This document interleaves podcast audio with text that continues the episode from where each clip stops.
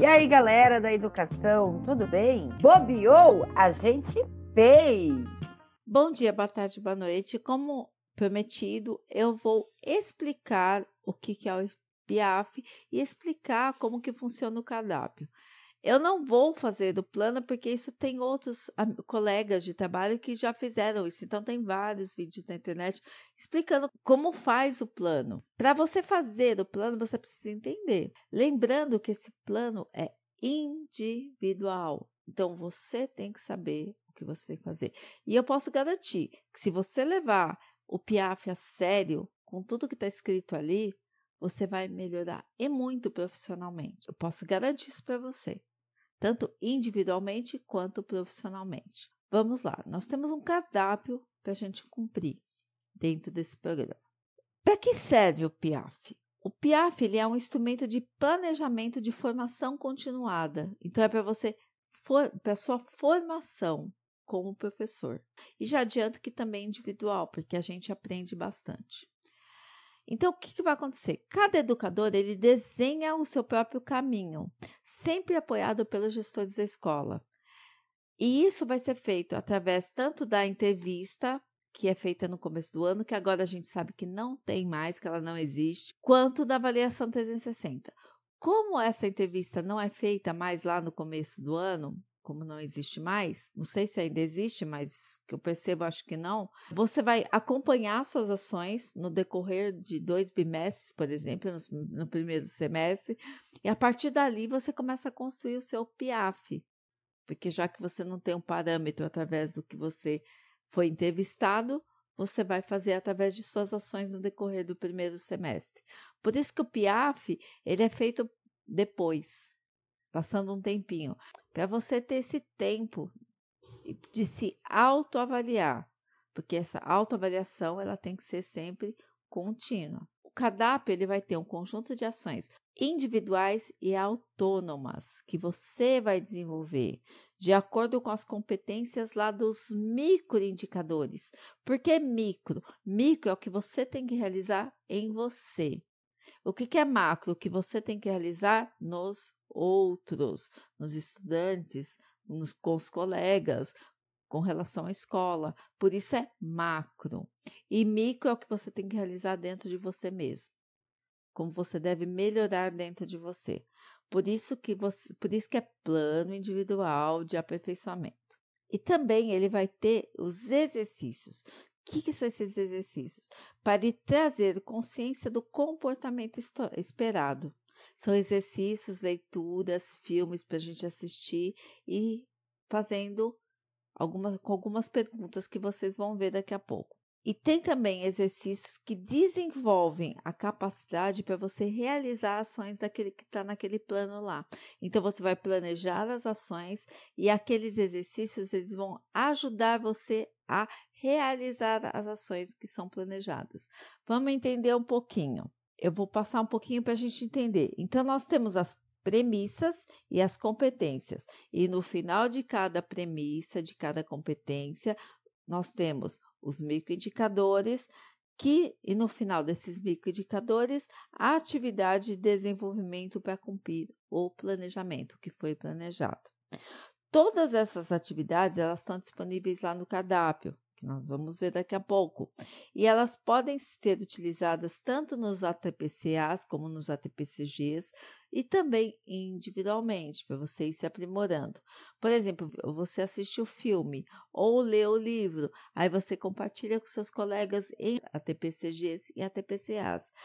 E lembrando que ela também é uma complementação do plano formativo que está lá como sugestão do cardápio, junto com os cursos que você faz lá na Secretaria de Educação. E, que é, e é importante também observar qual é a contribuição e o tempo que você vai ter disponível para realizar, porque tudo isso vai ser contado como aperfeiçoamento e formação, assim como os cursos da Secretaria de Educação.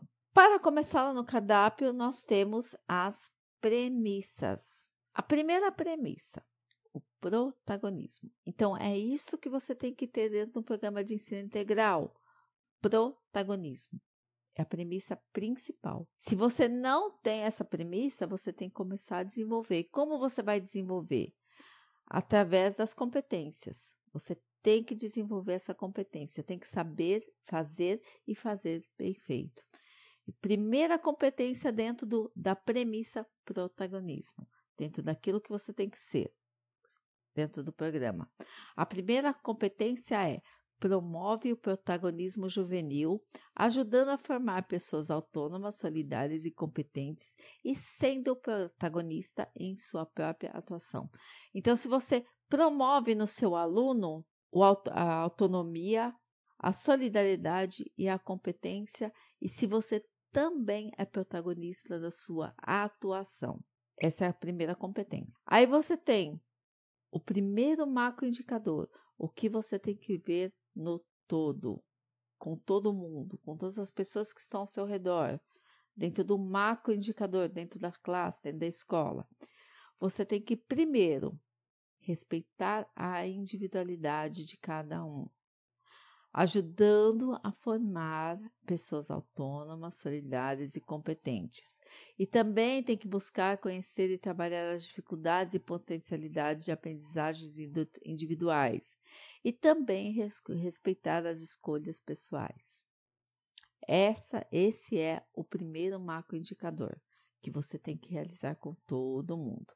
Para você realizar esse primeiro macroindicador, você tem microindicadores. Se você ainda não consegue trabalhar muito, respeitar muito a individualidade das pessoas, se você não consegue ajudar a formar, porque você não é autônomo, você não consegue despertar no seu aluno a autonomia, a solidariedade e a competência necessária, então você tem um microindicador. Qual é o microindicador? Você, individualmente, você busca conhecer os seus alunos em sua individualidade? Ou seja, você busca entender o seu projeto de vida, seus interesses, suas dificuldades e as suas potencialidades de cada aluno? Esse é o primeiro microindicador dentro daquele macro. Vocês perceberam a diferença entre macro e micro? O macro é se você respeita todos, de, respeita a individualidade de todos. Se você busca formar no seu aluno autonomia, solidariedade e competência. Se você conhece e trabalha as dificuldades e as potencialidades dos seus alunos. E se você respeita as escolhas deles. Estou falando alunos, mas é com relação a todos, tá? E o microindicador, quer dizer, dentro de você, você busca conhecer os alunos realmente em sua individualidade? Você busca perceber, entender nos seus alunos o projeto de vida, os interesses, as dificuldades e as potencialidades? Esse é o micro, se você faz aquilo. É por isso que ele é individual, porque é você dentro de você que você tem que saber, que é uma falha que você tenha. E aí o que, que você vai fazer? Você vai desenvolver algumas ações para poder trabalhar isso, porque já que você não consegue muito bem conhecer a individualidade dos alunos, você tem dificuldade de se aproximar dos seus alunos, de conhecer o seu projeto de vida, seus interesses, suas dificuldades, seus potenciais, então você vai fazer a primeira atividade. Escolher uma turma que você é professor, geralmente uma, o legal seria uma turma que você tem mais dificuldade Fazer uma lista com o nome dos alunos, aqueles alunos que você não consegue uma, uma aproximação. Durante duas semanas, você vai anotar observações sobre cada uma dessas pessoas. Quais são os interesses, a personalidade, os comentários interessantes os pontos de dificuldade. Aí você vai avaliar essa experiência. O que isso trouxe de positivo para mim? O que você não imaginava descobrir quando você observou essas pessoas? Como você pode melhorar essa prática. E aí você vai fazer os ajustes, você vai julgar necessário. Aí você amplia essa prática para todas as outras turmas, para você ir trabalhando isso em você. Se você é um professor que você tem dificuldade de se aproximar dos alunos, começa com uma turma pequena, depois vai aumentando. Principalmente para aqueles alunos que você vê que você tem mais dificuldade de empatia, né, de, de conversa. E aí você começa a trabalhar isso. Esse é o microindicador. Realizada a primeira competência, que é protagonismo juvenil. Realizada aquela premissa, que é protagonismo. Aí você vai escolher o microindicador, que é o seu pessoal. E aí, ó, nós temos vários microindicadores e cada indicador tem as ações, as atividades que você tem que desenvolver. Então, número um, a primeira premissa. Qual é a premissa? Protagonismo. Aí dentro do dois, qual dois? O segundo macroindicador. E o três, ó, primeira premissa, número um, que está circuladinho ali, primeira premissa, protagonismo. Segunda, macro indicador, dois. E terceiro, microindicador dentro do segundo macroindicador. Qual que é o segundo macroindicador? Protagonismo juvenil. E a terceiro microindicador dentro do protagonismo juvenil. Conseguiram entender? Qual que é o terceiro microindicador? Mostre-se aberto a ouvir e apoie os alunos em seu processo de formação pessoal, acadêmica e profissional. Ah, eu tenho dificuldade de ouvir e apoiar meus alunos. Eu sou uma pessoa retraída, eu sou muito tímida. Eu sou difícil me comunicar com alunos, com estudantes. Mais uma vez, eles usam alunos aqui, mas a gente sabe que não se usa mais o termo, mas tudo bem, vamos continuar. Aí ele tem a atividade para você desenvolver esse dentro desse macroindicador, que é a promoção do protagonismo juvenil. E aí ele sugere as atividades, lembrando que a cada atividade vai sempre servir para a sua formação, tanto coletiva como individual. Aí, ó, aqui dentro do protagonismo, nós temos o terceiro macroindicador, que é o protagonismo sênior. E dentro do protagonismo sênior, nós temos o primeiro micro, que é reflete sobre o seu propósito de atuação relacionando ao seu papel como educador, cada qual em sua função, porque serve para todos, tá? Então, como professor, ah, eu não sou muito bom nisso, então eu vou pegar e fazer essa atividade aqui. Você vai assistir o vídeo, vai refletir sobre seu papel enquanto professor, vai fazer anotações sobre suas reflexões e vai fazer anotações sobre suas reflexões. Para quê? Para tornar mais tangível o seu desenvolvimento. Para que, que serve esse, esse exercício? Para fortalecer sua, sua atuação como educador. Qual que é o segundo microindicador dentro do protagonismo sênior, dentro do protagonismo? Atua como modelo a ser seguido pelos alunos e profissionais da escola? Não, eu acho que ainda falta algumas coisas. Aí ele sugere atividade para você para o desenvolvimento desse indicador que é o protagonismo sênior. Pratique um exercício por uma semana, incluindo o final de semana e demais momentos em que não está na escola, aos seus espaços pessoais. Então, o que, que você vai fazer? Imaginar que o seu filho está ao seu lado todos os dias, em todos os momentos do dia. Caso você não tenha filho, imagine alguém que deseja que tenha o melhor conceito sobre você. Aí, observe o que, que muda nas suas atitudes quando imagina que essa pessoa está vendo e acompanhando todos os seus passos e pensamentos. Faça anotações sobre suas reflexões para tornar concreto o seu desenvolvimento. Depois dessa experiência, observe a mudança em seu comportamento. Continue esse exercício para que amplie a consciência sobre suas ações. Vocês percebem que você não precisa falar que você é, é, eu fiz essa ação, não. Mas quando você faz essa ação, quando você desenvolve ela individualmente, você vai melhorando essa competência que você deveria ter melhor. Deveria ter, não, porque a gente tem, né? Deveria trabalhar melhor, porque você está tendo mais dificuldade de trabalhar por N motivos.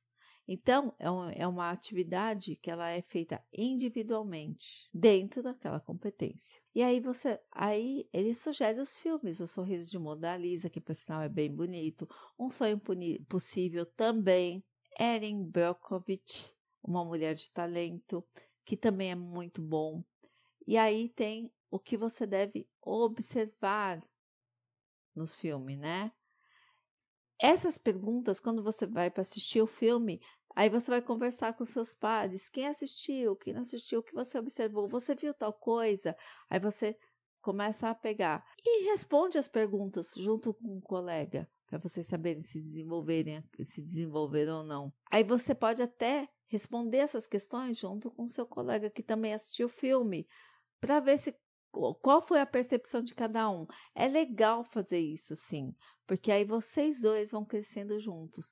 Parece que é uma coisa idiota, uma coisa boba, mas não é. Se você faz a primeira vez, você vai ver que é bacana, é interessante, porque você vai se aperfeiçoando, você junto com os seus colegas. É bem bacana. O ano passado eu fiz isso com a minha colega e foi legal, foi bem bacana. Aí tem a próxima competência, que é comprometimento com processo e resultado, que aí ele sugere o vídeo, que é dentro do protagonismo, que é a segunda competência. Aí o que você vai observar se você ler o vídeo, esse livro aqui, ó, do Antônio Gomes da Costa e da Maria Lenil Vieira, eu li, eu adorei o livro, tá? Que fala sobre protagonismo juvenil, adolescência, educação e participação democrática. Achei bem bacana. Na época eu até respondi as perguntas, mas ninguém tinha lido o livro, então eu respondi sozinha, mas não tem importância. Nós vamos partir para a segunda premissa, que é a formação contínua. É o processo permanente de aperfeiçoamento profissional, comprometido com o autodesenvolvimento da carreira e com o papel de educador. A formação do educador ele é abordada sob duas perspectivas o aperfeiçoamento da formação da educação nas bases, nos conceitos e nas práticas do programa, e se você se dedica à formação do educador no âmbito do currículo paulista. Então, para que, que serve essa premissa? Para fortalecer a formação docente. E a primeira competência que você tem que desenvolver: domínio do conhecimento e contextualização. Se você possui domínio de sua área de conhecimento, sendo capaz de comunicá-la e contextualizá-la, relacionando-a com a realidade do aluno, a prática, as disciplinas da Base Nacional, com a parte diversificada e os projetos de vida. Pessoal, parece que é muito bobo isso, mas não é. Quando a gente sai da escola regular e vai para a escola de ensino integral, a gente tem muita dificuldade de, principalmente a matemática, muita dificuldade em contextualizar ela no dia a dia do aluno, na realidade dele, e colocar isso na prática também. E lembrando que a base nacional comum é uma coisa muito nova que a gente ainda nem teve a formação necessária para entender essa base, mesmo porque ela é imensa. Então parece ser uma coisa muito fácil, mas não é. E aí tem a parte diversificada, que é uma coisa muito nova para a gente. E, o, e os projetos de vida que a gente tem que saber. E aí, no primeiro ano de PEI, é muito difícil a gente ter o conhecimento de tudo isso. Isso demora. Vai pelo menos uns 3, 4, 5 anos a gente conseguir colocar tudo isso em prática. Então, a atividade, o que ela vai desenvolver? A competência desse maquedicador, que é aprofundar o conhecimento da disciplina ou área de atuação. Ah, mas eu domino a minha disciplina, que nem eu dou matemática. Eu domino meu conteúdo sim, mas quando eu vou jogar para contextualizar dentro do dia a dia do aluno, é muito difícil. Quando eu vou tentar jogar no projeto de vida dele, fica pior ainda. Às vezes o cara vai fazer psicologia. E aí você fala, meu, como é que eu vou colocar matemática dentro disso? Você precisa achar um método. E dentro da base, que a base nacional, ela mudou muita coisa, mudou muito a forma como a gente vê a educação hoje. Então não é uma coisa tão simples. Quando a gente vira e fala assim, não, eu tenho dificuldade de, de aprofundar o conhecimento, quando eu vou me aprofundar, eu tenho dificuldade, a gente tem sim, porque o ensino mudou muito. Né? Desenvolver a capacidade didática dentro de tudo isso, porque você tem que usar a didática. E ter didática nem sempre é fácil. Tanto que eu, te, eu tive professores maravilhosos que sabiam muito o conteúdo, mas que não tinham didática, não sabiam passar. E é isso que a gente faz dentro do MAPEI. A gente vai se aperfeiçoando cada vez mais. Aquele que já tem vai se aperfeiçoando cada vez mais, e aquele que ainda viu que tem uma dificuldade de passar o conteúdo, de ser didático, começa a se aperfeiçoar. de acordo com o que os alunos dão feedback para ele, de, do que os alunos esperam, de acordo com o que? Com o projeto de vida, de acordo com as práticas do que você vai fazer ali na prática, de acordo com a base nacional, e não é muito fácil. Ó, conhecer a realidade dos alunos e garantir a contextualização, que é bem difícil. E o primeiro macroindicador dentro daquela competência é domínio do conhecimento.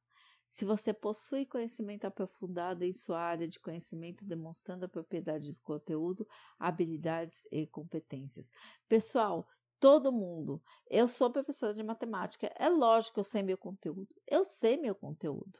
O problema é aplicar meu conteúdo dentro das habilidades e competências que tem hoje da Base Nacional como Curricular. E não adianta o professor falar que sabe porque não sabe, tá? Porque ainda não desenvolveu totalmente. Como eu disse, é uma área muito nova. Mudou muito a educação de 5, 10 anos para cá. E, é, e está sendo muito complexo desenvolver essas habilidades e competências.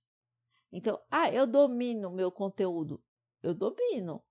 Mas contextualizar, como eu disse, dentro da realidade do aluno, dentro do projeto de vida dele, é complicado. Devagar aí, quando a gente fala que a gente, ah, eu não, eu já, eu já desenvolvi isso aqui. Toma cuidado, porque tem muitas particularidades que a gente precisa saber dentro do programa de ensino integral. E aqui, ó, tem as atividades para você desenvolver. E eu garanto que se você faz essas atividades, você começa a ver que você não sabia quase nada. Ó, estude o material do currículo do Estado de São Paulo e também os materiais do programa de ensino integral. E aí você tem que relacionar os dois. Tenta fazer isso para você ver se é tão fácil. Não é não. Não é não. Aí você vai compartilhar. Então você vai conseguir entender isso, você vai compartilhar com os outros. Isso é legal fazer dentro do ATPCA, do ATPCA diária, né? Dentro das reuniões diárias. Porque aí você começa a ter as reflexões com os outros profissionais, o que, que eles perceberam quando eles relacionaram o currículo do Estado com o, os programas de ensino integral. É bem legal isso. Nós temos o segundo microindicador dentro da primeira competência, que é o domínio do currículo, a atividade para desenvolver. Aí depois nós temos a terceira, o terceiro microindicador dentro da primeira competência, dentro da segunda premissa, que é domínio do uso dos instrumentos de apoio, ensino e gestão de suas atividades. Aí nós temos o segundo, dentro da segunda premissa, nós temos o segundo macroindicador. É capaz de organizar o conhecimento e desenvolver formas de garantir a aprendizagem do aluno e a orientação dos profissionais da escola? Parece fácil, mas não é não. Aí o que, que, o que, que você deve fazer? Utilizar práticas de ensino-aprendizagem que facilitam a aprendizagem do seu aluno, apresentando o conhecimento com clareza. Aqui entra a didática. Organizar conhecimento e desenvolver formas de garantir a aprendizagem do aluno. E como que eu sei se meu aluno teve aprendizagem? Como que eu sei que essa competência foi desenvolvida? Através da avaliação. Quando você pega a avaliação, por isso que a avaliação ela também é formativa. Quando você pega a avaliação, você fala, olha, a maioria das notas ruins, você fala, meus alunos não desenvolveram a competência necessária. Então eu preciso reavaliar a minha didática. Eu sei que muitos professores não vão concordar comigo, mas é isso que o programa espera de você. Infelizmente, quer você concorde ou não, é assim que o programa vê. Se você, se seu aluno não desenvolveu a competência é porque ele foi mal na sua avaliação. Então você tem que rever a sua didática. Bom, eu não vou passar ponto por ponto porque senão esse vídeo vai ficar, esse vídeo vai ficar muito extenso. Mas é isso. Espero que vocês tenham entendido como fazer esse PIAF, tá? Então você tem uma premissa, que aquilo é o principal que você tem que saber. Dentro da sua premissa, você tem os macroindicadores, que são as ações que têm que ser desenvolvidas no macro, ou seja, com todos ali. com estudantes, com seus colegas de trabalho, com gestores, com os profissionais da escola. E você tem um microindicador que é aquilo que pessoalmente, dentro de você, você tem que fazer. Por exemplo, no caso desse microindicador que eu acabei de falar, se você utiliza as práticas de ensino e aprendizagem que facilita a aprendizagem do seu aluno. Se as suas práticas estão facilitando com que o seu aluno aprenda, certo? E dentro do macro, se você consegue organizar o conhecimento e desenvolver as formas de garantir a aprendizagem do aluno e a orientação e orientar os outros da escola. Então é macro indicador. Então é isso, pessoal. Cada um, como vocês viram, cada macroindicador tem os microindicadores e cada microindicador tem as atividades para desenvolver. Que você pode fazer outras coisas para desenvolver aqueles microindicadores? Pode sim. Só que eu acho que seguir o cardápio é bem legal, porque aí você consegue ter um direcionamento melhor do que você deve fazer, do que você deve pensar quando você assistir aquele filme o que você deve fazer quando você lê aquele livro, conversar com todo mundo, porque ah, um viu o sorriso da Mona Lisa, ele também viu. Você observou outra coisa, você consegue conversar melhor, né? Organizar melhor a conversa, certo? Caso precise de ajuda, porque todos nós a gente está sempre precisando de ajuda. Então é isso, pessoal. Por essa semana eu fico por aqui. Que vocês tenham uma ótima semana e até o próximo vídeo.